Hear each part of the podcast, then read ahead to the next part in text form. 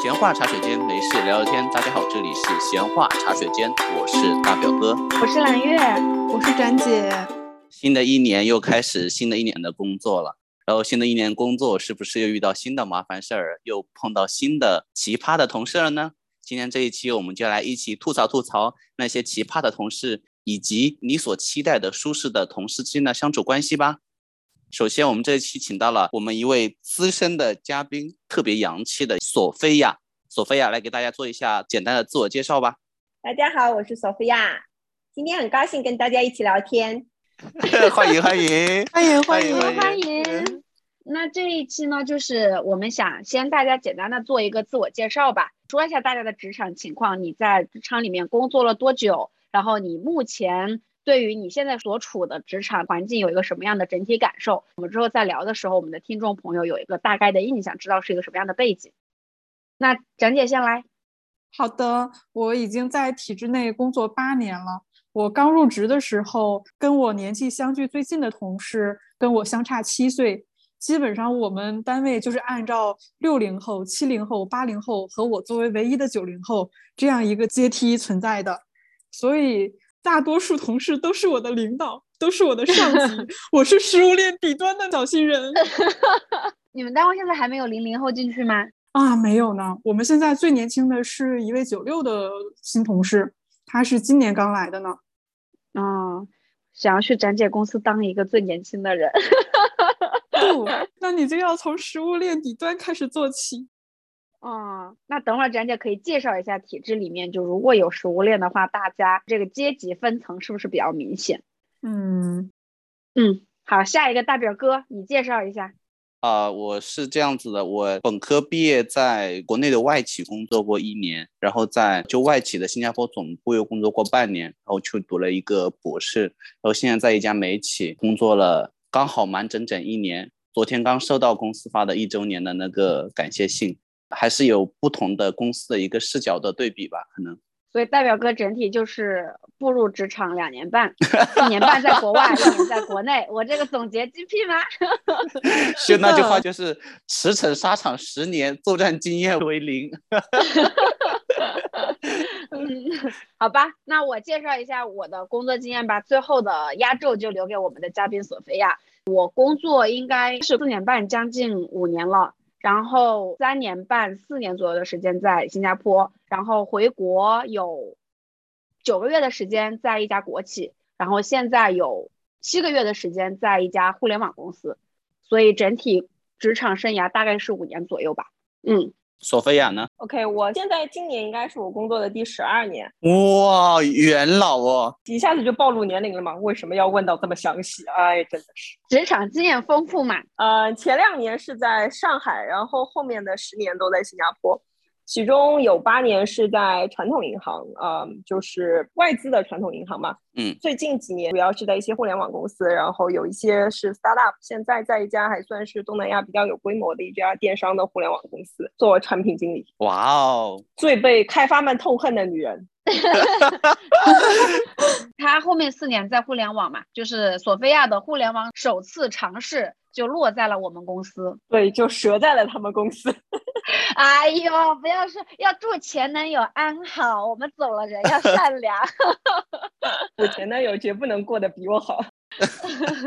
前公司业务可以好，但是前公司的股票就不用好了。是的。前公司不配拥有股票，现在还好吧？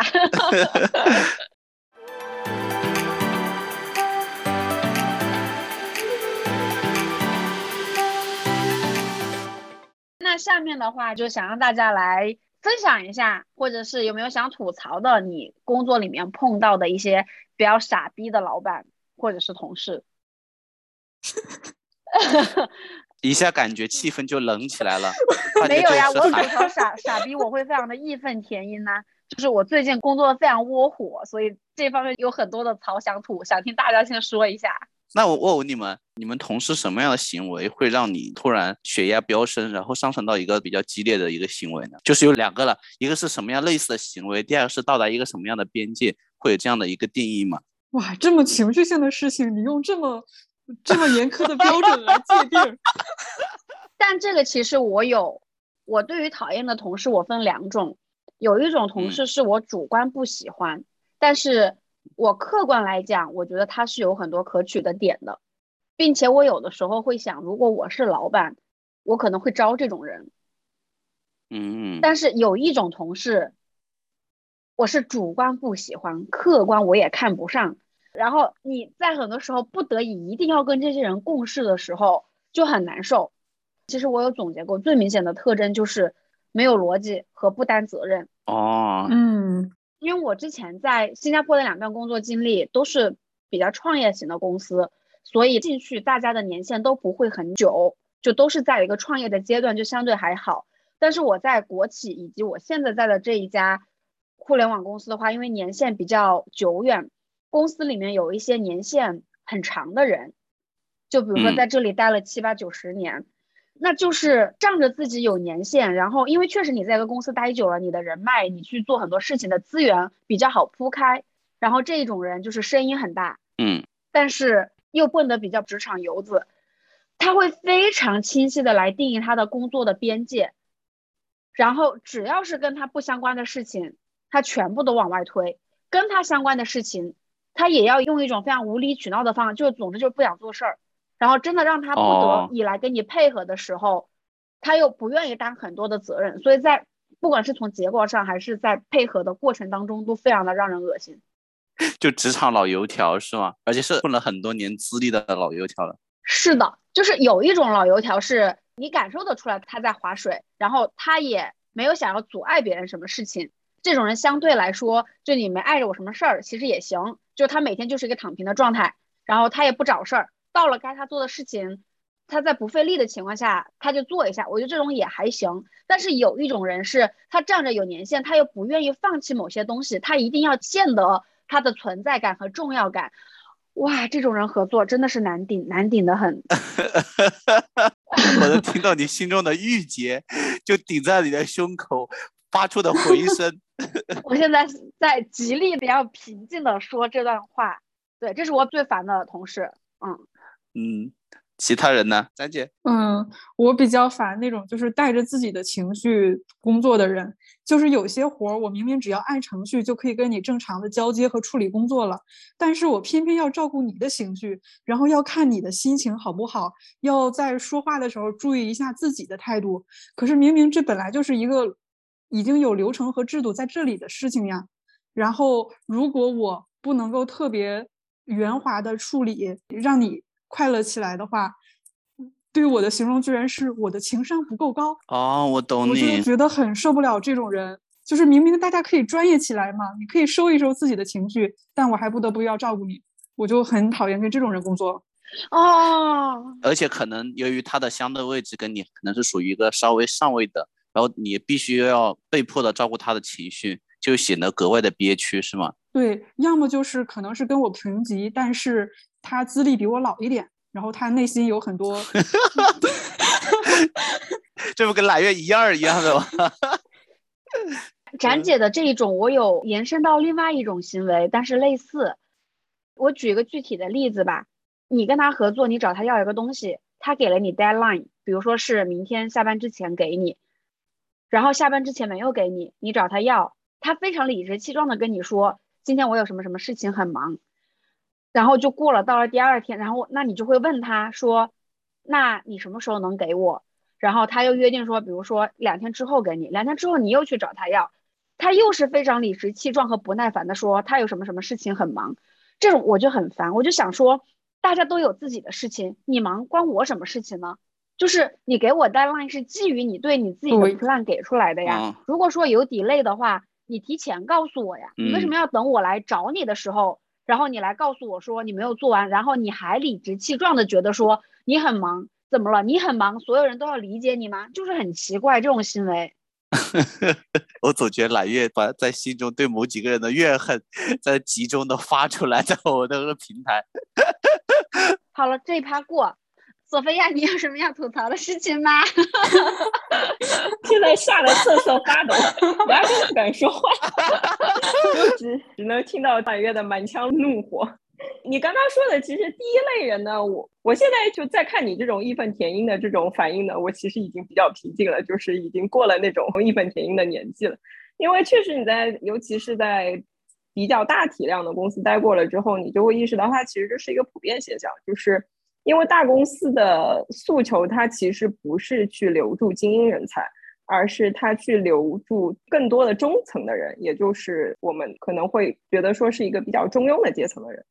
它的目的并不像，比如说你作为一个 startup，它其实是希望更多的去 retain 这精英的这部分人群。所以在大公司里边，你会发现有极多的这种可能做了很多年，但是他其实你说他的业务上并不见得就是有很出类拔萃，但是他依然能够能待在大公司待了很多年。那么他的其实生存的方式就是啊，我就是混日子，反正也不是说混日子，反正就是我马马虎虎把工作做完，我也不多做，我也不少做。然后造成的结果就是你会觉得说，在你的工作当中，你非常的阻力是来自于这群人，因为他们很不愿意去帮你去 push forward。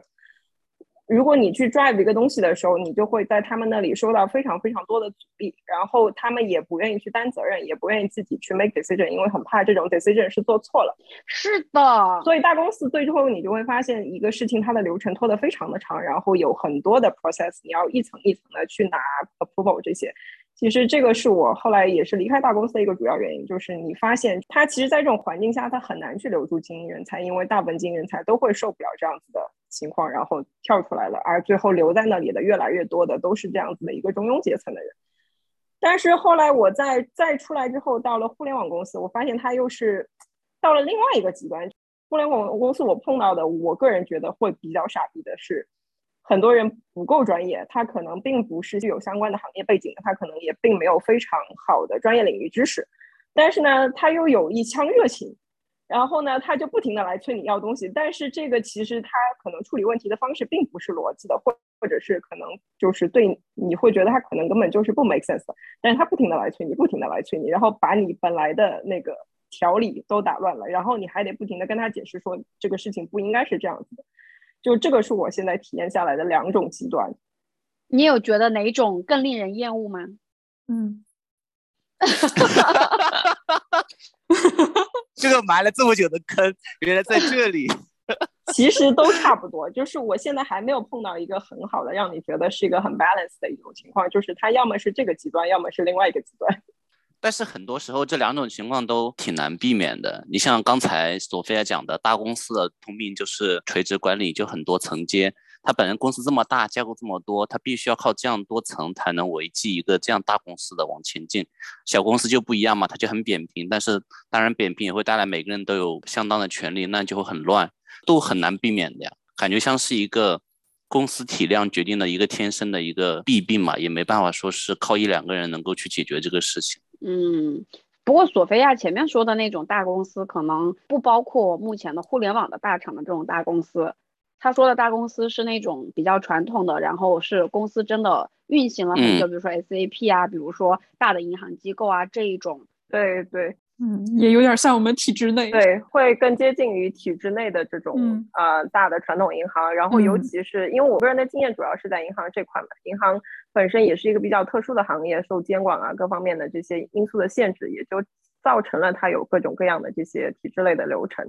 但是，我觉得大体量的互联网公司的问题是另外一种，就是它往往是因为发展的太快，而它的内部体制跟不上它的发展速度。所以就造成内部很多的流程是不完善的，然后员工的专业程度也不能够跟上公司的发展体量，所以造成了其中非常多的参差不齐以及流程上的不对齐。我真的是非常同意索菲亚说的，我觉得大的互联网公司是结合了他刚刚说的两种问题，第一是因为它够大，它着急发展一套体系和流程，所以它其实在很多的流程上面繁琐的令人讶异。我申请表的权限是按字段申请的，你们知道吗？都不是像我以前拿权限可能是按表按库一样拿，现在我是按字段拿权限的。但是在这么严的情况底下，又有一些其他你觉得权限大的离谱的事情，然后包括就我来的现在这个项目，从它的体量和它的影响力来讲，应该在我看来应该算是一个很现象级和全国级的一个项目了。但是我看到很多人的工作状态以及专业程度。我自己工作其实没有很久，尤其是我做 to B 的这个领域也没有很专业。但是，真的在我不是这么专业的情况下，我都觉得另外的人更不专业。然后他们在这里握着决策权，推动着很大的项目，令人绝望。所以也就印证着一个事情嘛，就是乱中容易出英雄嘛，其实就是这种混乱中间容易有人成长嘛，说明你在成长，你以后要挑大梁的，恭喜你，你以后就是你们公司的明日的栋梁之才。不要吹了，stop。OK，现在开始商业互吹了，是到这一趴了是吗？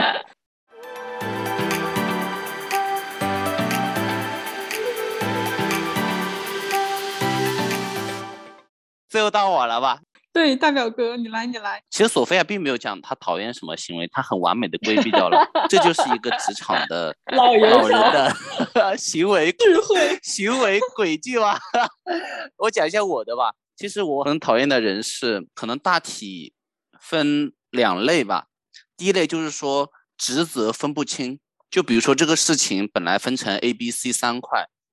你 suppose 是做 B 块，然后我做 A 块，另外一个人做 C 块，你就安安心做你的 C 就好了。呃，我就怕就是第一种，就是说我不好好做我的，我基于你 A 或 C 的，觉得 A 或 C 产生的效益会更高，或者或对他就后面产生的那个成果会更多，我我会伸手要做你们 A 的 C 的。其呢就是我自己的完全就不管不顾，我一直拖，所以造成一个问题就在于 A 或 C。都做得很漂亮，但是就等一个 B，等半天等不到，就有点像刚才揽月那种，就是工作，因为现在很多工作都是模块化的嘛，一层一层分下去的，然后分到的这个区块，可能有时候就是你这一块没做好，这个拼图它就拼不完，然后大家都在等着你。第二种是，我是很讨厌那种抢功劳的人，就比如说这个东西还是回到我们刚才那个模块 A、B、C 的话，比如说他同样是做 B，然后他发现 A 和 C 更有用。那怎么办呢？有些人就会悄摸摸的会跟老板说，这个 C 我觉得什么什么，会提一些装模作样的意见，然后呢，再跟 A 或 C 的人悄悄的对接一下，最后他就做了一个很恶心的事情，他就把 A、B、C 的度三个进度汇总了，就汇给老板了。然后在大家都不知道的情况下，他就凭空从一个执行者变成了管理者，而且这个所谓的凭空多出来的管理者，并没有任何实质的用处，事也不是他做的。但最后事情报上去的时候，老板会觉得，嗯，你不错，你帮我把每个项目都管好了，明白这个明白这个道理吗？我居然有点佩服这种人。对呀，但是问题是，如果你做得好，其实是可以的，但是就怕你欺上又瞒下。嗯，这种东西其实说的不好听，其实这就是管理。但是问题是，管理是要保证上下是流通的。但是就怕像刚才我讲的这种事情又没有做，然后东西都是别人的，然后你一个人就一锅端了所有的成果。嗯，大手哥描述的这种，就是我有碰到过，比如说大家一起合作做 A、B、C 三个事情，然后他只是负责 A，但是可能是他想让这个项目更快的进行，或者是他也想做 B、C 的项目事情。或者是他觉得 B、C 不专业，他想要上手去帮他，或者是抢功劳，说的不好听一点，嗯，但是他是做了这个事情，嗯，然后他付出了更多的努力，然后他把事情整合了，向老板汇报。我觉得一，如果我是老板，我会喜欢这种人；如果我是 B、C，我会看他不爽，就是你肯定主观上会不爽，但我客观上也会承认这种人。但是有一种人我很不喜欢的，就是他啥都不做，他的那个心思全在我要怎么去拔拉别人的东西，然后向上做汇报，嗯。然后你要是汇报做得好，真的整合了资源，或者是你把事情罗列得很清楚也就算了，他又不深入里面去了解，他就 A、B、C 三个框架都拿个框子，又没有钻到底下去。对，这种人我倒谈不上讨厌，这种人我就看不上，就瞧不起。那为什么没有一个智慧的老板出来，一眼就看穿了他的小把戏，然后在心里默默的想，呵呵，我当年也是这么上位的。这个东西是这样子的，有的时候觉得奇葩，但是很多时候。我会换位思考，如果我是老板，我喜不喜欢这样的员工？哎，对我也老这样想。嗯，最后的结果是这样的员工我不讨厌啊。为什么讨厌？本来我作为管理层，我就是要收集情报，知道每个人的工作进度。有人偷摸帮我去做了，然后呃，虽然他找我邀功，我口头承诺以后能给什么功劳，我以后再说了。但是至少我这个工作我是知道了每个的进度，我不需要等到最后一秒你给我 update，然后你跟我说，比如说 B 没做完，我才知道怎么去补救。嗯，这个是的。嗯，这个是我觉得是也是日常在调整心态的时候，我觉得一个很好的方法。就不管是你在评量自己的行为，还是在衡量你同事的行为，都可以换位思考一下。如果我这样做，我是老板，你这样做有没有对老板起到支撑的作用？然后你看不惯同事的时候，你也可以想一下，如果你是老板，你作为评级看不上的时候，你是老板是不是也会比较欣赏这个同事身上的某种品质？这就是我之前说我讨厌的那种人，我主观不喜欢，但是我可能客观上比较欣赏他的某些点，然后我是老板，我会带着他。嗯，正好我们就转换一个视角吧，大家有非常不喜欢的老板的风格吗？妈耶，这个问题，放心，大家的老板都不会听这档节目的，没有关系。嗯，索菲亚不让你后退了，索菲亚先讲。我自己亲身经历过的，还真的是还好，没有碰到过特别令我所看不上的老板。你胡说，你明明那么讨厌。哎，说好要低调的呢，他不算是我的直属领导了，就是我的 reporting line 上面的。我个人觉得，我目前碰到的老板呢，身上我多少还是能找出来一点可取之处的。但是有两类老板我是不太喜欢的，因为我会觉得说，你老板确实要对我起到一个 leader 的作用。如果你不能给我工作上 set 一个正确的一个 direction 的话，那我就觉得那我没有必要跟着你这个老板。所以就是像刚刚揽月提到的这位 名字应该低调的老板，你会觉得，就首先他不能给你指明一条方向，然后呢，他经常也会给你乱提意见，这种这种就是我比较不太喜欢的一类老板。然后呢，还有就是，我会觉得老板其实对我来说最关键的作用就是，其实是互相的。老板需要你干什么，其实是帮他去解决问题；你需要老板干什么，也是帮你解决问题。其实你们两个之间是一个 partner 的关系，而不是一个上下级的关系。如果这个老板他不能帮你解决实质性的问题，比如说我需要去跟别的 team 需要资源，我要去跟别的 team 需要去 battle，嗯，但是他不能帮你解决这些问题，那这个老板在我这里就是一个无用的老板。我就会非常的看不上这样子的老板。说到你，你们其实是一个 team，就是你需要去 cover each other's ass。因为在互联网公司，大家都比较的趋于年轻化嘛，就是现在可能你会碰到第一类的这种老板呢是比较多的。但是我觉得你至少需要要做能做到第二种，不然的话，那这个老板对我来说就没有什么意义了。嗯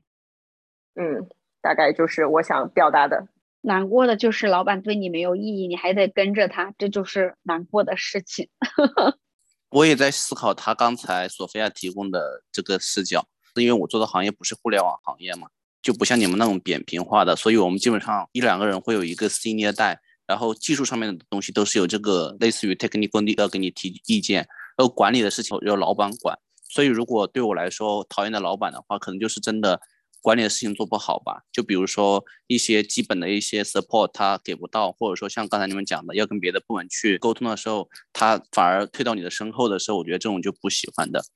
嗯，哎，大表哥，我想问一下，是不是像像你所在的公司其实是一个比较偏传统和比较稳定的一个企业？所以像这种的话，你的老板是不是不太需要去做更多业务上的方向性上的这种决策，而？老板更多的做的是一个真正的管理动作，也没有哎，就是现在是这种技术型的大企业，做管理的也要做技术，因为因为不然很容易失业嘛。你要知道，你做到管理做到一定程度，在那个阶段再失业，重新再就业有多么的难，大家都是看在心里面的。所以现在基本上啊，所有的公司，不管是传统的行业，还是高新行业，还是像互联网。基本上能够做到高层的，基本上都会愿意说，我多碰一点业务、技术业务，就保证自己以后有一个 backup，不用到时候重新找工作的时候再从头找起。因为现在也是资本主义嘛，也没有说哪个工作是一本万利，或者说一辈子躺在上面就能吃到头的嘛，所以你一定要给自己找好后路嘛。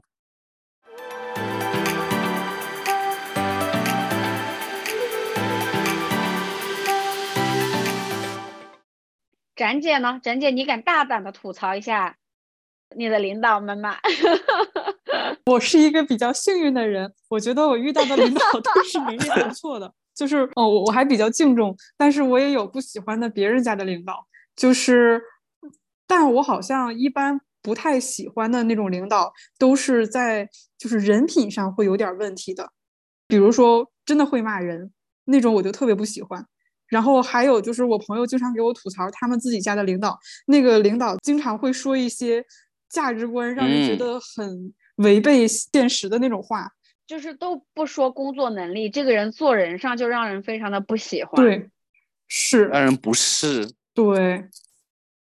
嗯，完了，就大家都觉得说对自己老板挺满意。我一想，我要吐槽我的老板，显得我特别没有格局。现在感觉是我自己的问题，怎么就是看谁都不爽呢？哎忽然求生欲上线了呢。我现在没有碰到过我百分之百觉得你什么都不 OK 的领导，很少有一个人说能坏到那种程度，让你觉得他身上完全没有嗯任何的亮点。嗯我之前最开始刚工作的时候，我非常期待有一个厉害的领导能够带着我，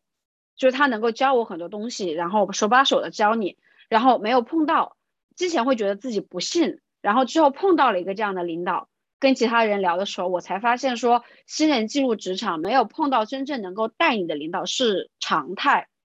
你如果能碰到一个两个，是非常非常幸运的事情。嗯但我没有那么幸运，我对领导最基本的诉求就只有两个，第一个是老板要有魄力，你的魄力到什么程度我不管，但是最起码你的方向不能老变，就是业务的嗯方向，或者你对这个团队这个季度这个 Q 的定位，或者是你要做的事情，你要定下来，你不要老变，这样团队会非常没有方向。更深一层的魄力是，我不希望老板把他自己在担忧的事情过多的传递给下面的人。哦，我懂。你其实只是自己在担忧和思考的一嗯些事情，但是你忍不住一直要对外讲的话，别人搞不清楚你是在思考还是真的说环境发生了变化，会引起很大的人心的动荡。因为他无意间讲的，可能下面的人 get 不到的话，不知道你的这个是指令呢，还是只是单纯的牢骚。对，然后你牢骚来牢骚去，下面的人就会变来变去。不过这个是我对魄力的更高一层的要求啦。嗯我对老板最基础要求就是，你最起码你的方向也许可以是错的，你甚至可以无能到就是只是上传下达传递了最大老板的一个指令，但是我觉得你定了就不要变。第二个我对老板的需求就是，老板你给我争取资源，就是争取资源分两种嘛，第一个就是我真的要做事情的时候，你要给我在外面拿到资源，不管是呃团队之间配合技术的资源，还是说各种其他的合合作上的资源，或者是钱财上的就财务上的资源。然后第二种资源就是大家刚刚讲到的，如果说我在外面跟其他团队 battle，或者我在做一些事情的时候，我要相信你能给我兜底，这是我对老板两个最基本的需求。所以当如果碰到一个老板，他可能人很好，他可能很聪明，然后业务能力很强，但是这些我都觉得是你作为一个同事，我很欣赏的点。但是你老板没有这两个基本的东西，在我这里真的非常灾难。所以我觉得有的时候有一些不好的词儿，就大家平时觉得说不太光明的词儿，放到老板身上是好的，比如说陈福生，比如说 是真的，比如说会邀功，哦老板会邀功，尤其是在大企业里面，对团队真的是太重要了。是的，有的就是跟着老板，老板自己谦逊，然后他自己可能还能得一个好的名声，就是大家都知道说他好配合，他谦逊，但是对他的团队来说，真是什么都得不到。然后因为他谦逊，还会导致其他的团队可能会欺负他，就是会给他很多活，他也不往外推，所以苦的都是自己人，然后什么都得不到。嗯对，会邀功且不乱揽活儿。对，对，所以就是有的事儿，你在评判一个人上，或许觉得是一个比较负能量的词儿，但是我觉得在老板身上，这些东西都还蛮重要的。我觉得说到底其实是是向上和向下管理的能力嘛，因为我们大部分我们这个阶层现在所是碰到的老板，其实都还是一个中层管理的一个角色。那其实中层在尤其在一个比较大体量的企业里边，中层通常其实他能承担的就是一个向上和向下管理的，他可能做不了什么核心的决策权，但是他也要下面带着一个小的团队来作战，所以。这种时候，向上和向下的是其实是衡量一个老板最重要的能力。我会觉得，可能很多程度上，大都超过了你的业务能力。嗯，嗯嗯就是可能一体两面吧。因为我觉得，你看我们现在所处的阶层啊，就是我们可能就接触的只是一个小领导或者中层的领导，也就是说，在这些领导的身上，如果有刚才我们讲的一到两个的闪光点，那就不得了了，因为他们这个层次的领导，真的就要做到像刚才索菲亚讲的。上传下达的一个任务，能把这个做清楚、做明白了，其实就很了不起了。我觉得稍微，比如说刚才讲的那些优点，能够占到三点一及其以上的，我觉得可能他的精神程度可能我们就难以望其项背了，就可能并不是我们日常能够接触到的优秀的领导了。我觉得他们就已经可能在天边。我真的想分享一个小的经历，就是嗯，讲曾经也是带过小团队的人，就 就我们团队可能是七八个人这样。我在后嗯期带团队的时候，最大的感受就是，我希望能给我一小坨安静、干净的时间自己做业务。我 真的觉得带团队比你比你自己去做业务要耗心耗力太多了，而且不是你努力能做到的，就是你很多时候真的是要历练。你每天会担心很多的事情，比如说你会担心你下面的人他能不能有成长。他用的不顺手的人，你就不想给他安排活，但是 你不给他安排活，你又担心说，那凭什么这个人拿着工资，他可以不干活，对其他人就不公平？所以这种人你就嗯很费心，你老想要找到说你是不是没有用好他，你一直要给他尝试新的业务，让他去找到他适合的点。尤其是很多人又不是你招的，他是被塞过来的。那这个时候，他每尝试一个新的方向或者业务的时候，你去安排其他跟他沟通的人，这个带上手就要时间。然后对于那些好用的人，你也很担心，你就担心他走，因为他走真的对你的业务影响很大，就对公司影响不大，但是对于你那段时间压力可能就会很大。那你就会担心他每天状态好不好，他真的碰到问题的时候，你就很想帮他解决。然后到了晋升的时候，到了涨工资的时候，你又想帮他争取他的利益。然后你团队里面再有人吵架的时候，哇，就是 就是每天在这件事情里面，甚至是有的事情你都觉得说你交给团队的人不如自己做来的快，但是你又知道长远来看是团队的能力要搭建起来，所以真的那段时间我精神压力好大，我觉得不如让我一个人做了来的好。每天有两个小时，你可以自己跑数，自己去做一些分析什么的时候，你都觉得哇太幸福了。所以最后这个团队的结局是怎么样的呢？我离职了，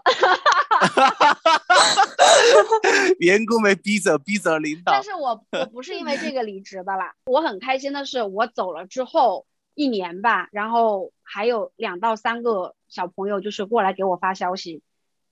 就是比如说他哦现在碰到的领导怎么样，然后他就觉得当时我很好什么的，然后他就说你就是说揽月是我碰到过最好的领导，虽然我很开心，但是我也知道他这个工作年限可能也没有碰到过两个人，好吧？但是有的时候，刚才蓝月讲的一个问题，就是说你过于的焦头烂额的时候，其实也侧面证明有一个事情，就是我觉得不好的领导有一个弊端，就是不懂得放权。嗯我没有讲揽月刚才做的任任何不对，我只是说有些领导，比如说你做到什么级别，其实你就要放多大的权，否则这个东西如果你亲力亲为，你是做不完的。这也是为什么你管十个人，你就要放十个人的权。可能你放这十个人权，你会很不放心，但是没办法，你已经在十个人以上的位置了。比如说你管一一百个人，那一百个人以下的权你真的要放。你比如说你一百个人，你每天都要操心的话，你会心力交瘁而死的。对我之前碰到有领导带自己人来，然后排挤现在公司的人，很不理解。但是慢慢的从另外一个角度，我觉得我是领导，我也会这样做。就是你下面带的团队太多的时候，这个信任感很难建立起来。你前面有一起工作，有就所谓的自己人已经搭建起嗯来的信任感的时候，真的是能帮你省事儿很多。但是你一个团队的角色定位就这么几大块儿，你有自己人，你势必就要把之前占着这个坑的人给弄走。就是、嗯就是对，慢慢的经历了之后会比较理解这些事情。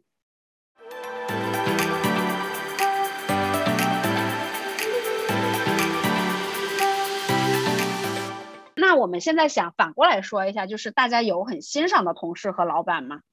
咱姐，嗯，就是专业素质比较强的那些领导，我就很欣赏。在我们体制内，简称材料写得好，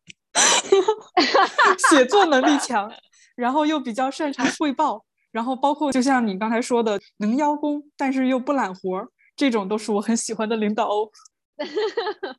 大表哥呢？同事的话，我也是像展姐一样喜欢这种技术流的大牛。我觉得跟技术的大牛在一起真的很舒服，因为他们事情又能做得很好，而且顺便还能带你飞。这样的同事谁不喜欢呢？这是因为你做的是技术相关的事情吧？我是觉得很多东西都是需要技术的吧，就是说不同层面的技术而已了。所以这个技术大牛的意思，也就是说你的业务能力要过关嘛。嗯嗯嗯，那我想分享几个实际的例子，就是我有碰到过三任老板，我都很喜欢，而且三个风格都不太一样。第一个老板，我管他叫小领导吧，她是一个女生，然后女生她比我应该是多工作了四到五年，我就很喜欢这种领导。就是之前我一直听到一句话说，如果你想找到一个标杆的话，就是最好找大你三到五岁的人，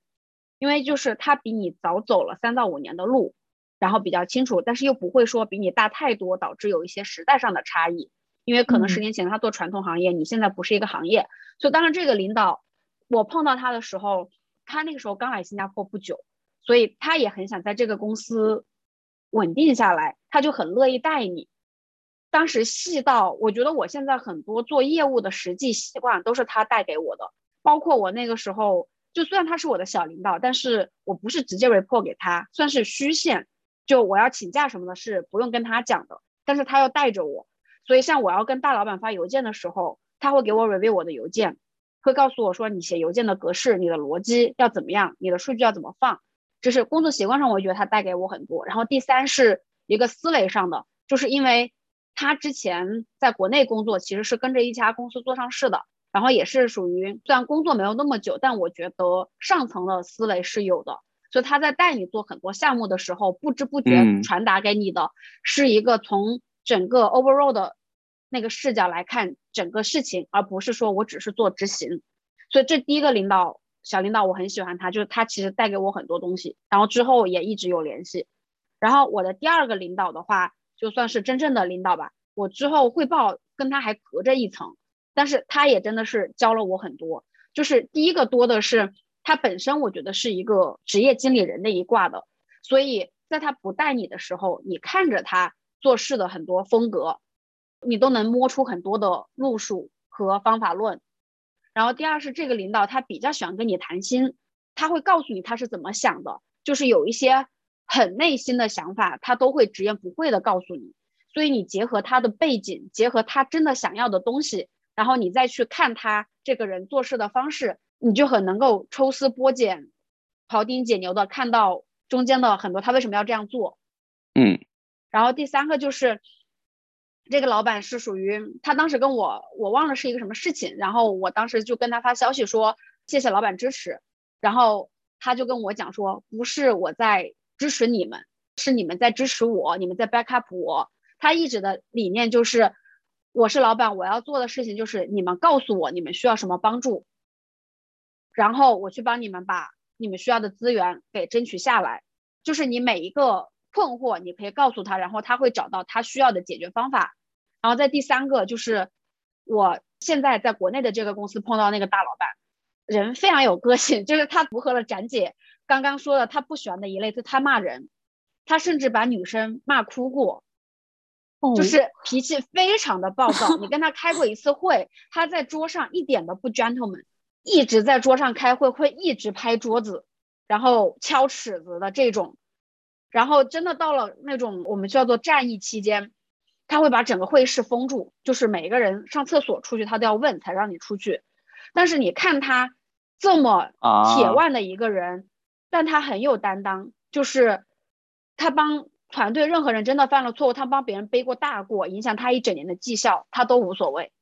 然后第二，贼能出成绩，就是他懒活，但他贼能出成绩。然后第三是。